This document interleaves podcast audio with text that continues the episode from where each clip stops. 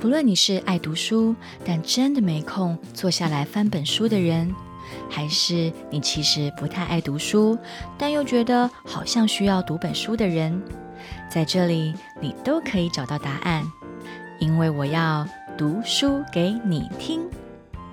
你不用翻开书本，你只要用听的，就能和我一起游历在书中的世界。从今天开始，让 Sana 陪你读本书吧。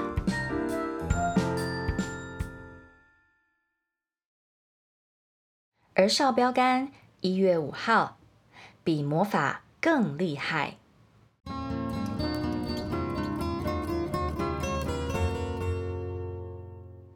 诸天借着耶和华的话而造，天上的万象借着他口中的气而成。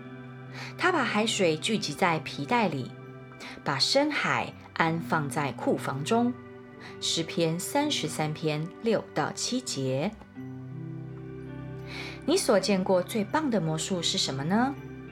一个女人被锯成两半吗？还是一只凭空出现的鸽子？有时候我们会读到有关魔法的故事，像是有人找到了一双魔鞋，或是一只神灯。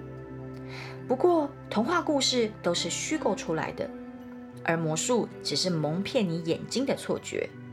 但是啊，上帝不需要魔术或是错觉哦。它是属天的大能，上帝使用超自然的能力。当他说话的时候，他就能够创造出星星、河川，还有星球上的一切事物。他能用手拿起海水，光是大西洋的面积啊，就超过六千五百六十万平方公里耶，占地球的百分之二十的面积。那是一双相当大的手，能拯救你脱离一切。上帝的能力比魔法故事或是任何让东西消失的表演更棒。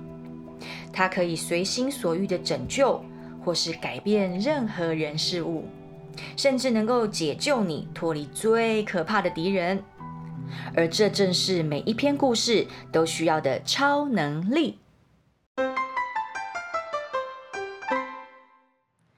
好，这是今天一月五号的儿少标杆，主题是比魔法更厉害。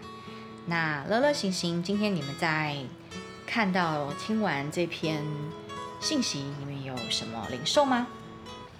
今天谁想先分享？嗯，我觉得他今天讲的比较简单。好啊，行行说说看。嗯，他今天讲的比较像是说。就是跟跟我们现在世界上的魔术来比较，上帝的能力。嗯哼，像是大家真的应该都有看过一些很厉害的魔术。嗯嗯嗯，像是不管不止他这些举例的，对，假如说什么把硬币变不见又变回来啊，然后他今天就是比较像在讲一个比较嘛，所以呢，他今天的创他就在讲创世纪。嗯哼，他今天。创世纪说，他比魔术还要更强大，能创造出星星、河川、地球。嗯哼，然后用手拿起全部的水，全部的海。我觉得这个描述太酷了。他说，上帝的手超大，他就直接把水就捧在手里面，这个超酷的，对不对？就可能，嗯，人，人，人，人那么大，可是其实上帝比我们大好几万倍。很难想象，那么大，没错没错，他可以用手把那个海水捧住，超猛。然后呢，他这边有一个蛮酷的点是说，嗯，他说他可以为所欲为的拯救世界，或是改变任何人事物，然后能够解救你脱离那个敌人嘛。嗯然后他说这是每一篇故事都需要的能力，就是呢，每次每次假如说他们陷入困困境的时候，对，然后每次都一定会有个英雄想办法。嗯哼，嗯哼，所以上帝会是我们最好的这位英雄，可以救我们脱离这个最大的坏人撒旦。对，OK，好啊，乐乐呢？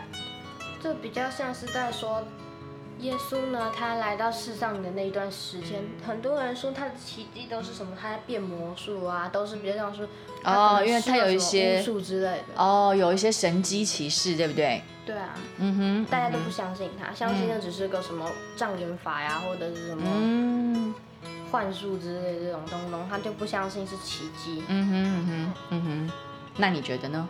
我觉得这有一点点是在讲说，其实上帝在创造这世界的时候就已经是在使用那个比魔法还要更厉害的东西，但而且上耶稣来的时候，他也是只是借着上帝的，借着借着他自己在施行上帝的神迹，所以这其实也不是什么魔法，也不是什么魔术。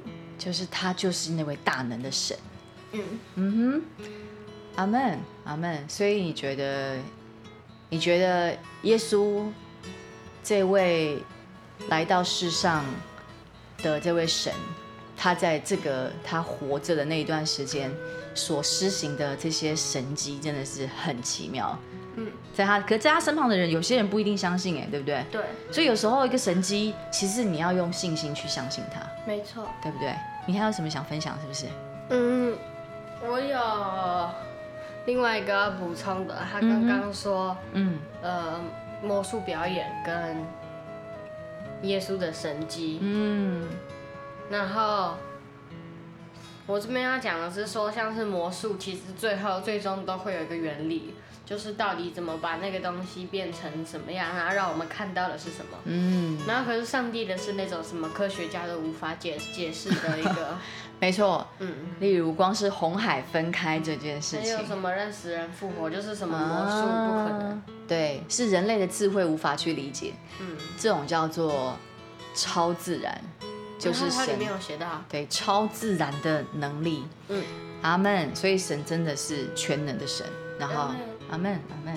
好啊，你们还有没有什么想分享的吗？没有了。没有了。OK，好啊。我祷告了。好，今天换乐乐来带我们祷告。亲爱的天父，我很难了解你有多厉害，因为我从没看过你创造东西或是改变地球。请你帮助我相信你，而且信靠你的大能。奉耶稣的名祷告，阿门。好，那我们今天一月五号的儿少标杆就到这边结束喽，跟大家拜拜，拜拜，拜拜。